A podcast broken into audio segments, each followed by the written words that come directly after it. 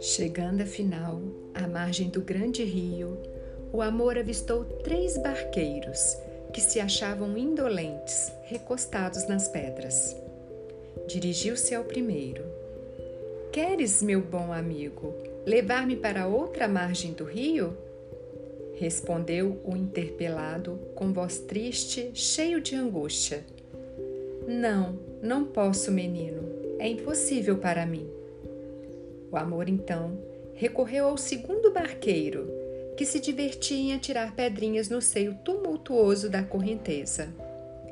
Não, não posso, recusou secamente. O terceiro e último barqueiro, que parecia o mais velho, não esperou que o amor viesse pedir-lhe auxílio. Levantou-se tranquilo e, estendendo-lhe bondosamente a larga mão forte, disse-lhe: Vem comigo, menino.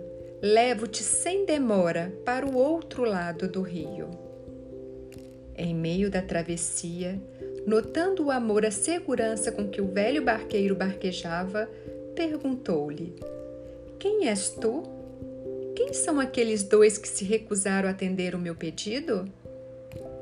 Menino, menino, respondeu pacientemente o bom rimador. O primeiro é o sofrimento e o segundo é o desprezo. Bem sabes que o sofrimento e o desprezo não fazem passar o amor. E tu, quem és afinal? perguntou ele surpreso. Eu sou o tempo, meu filho, atalhou o velho barqueiro. Aprende para sempre a grande verdade só o tempo é que faz passar o amor. E continuou a remar, numa cadência certa, como se o movimento de seus braços possantes fosse regulado por um pêndulo invisível e eterno. Sofrimento, desprezo, que importa tudo isso ao coração apaixonado? O tempo. E só o tempo é que faz passar o amor.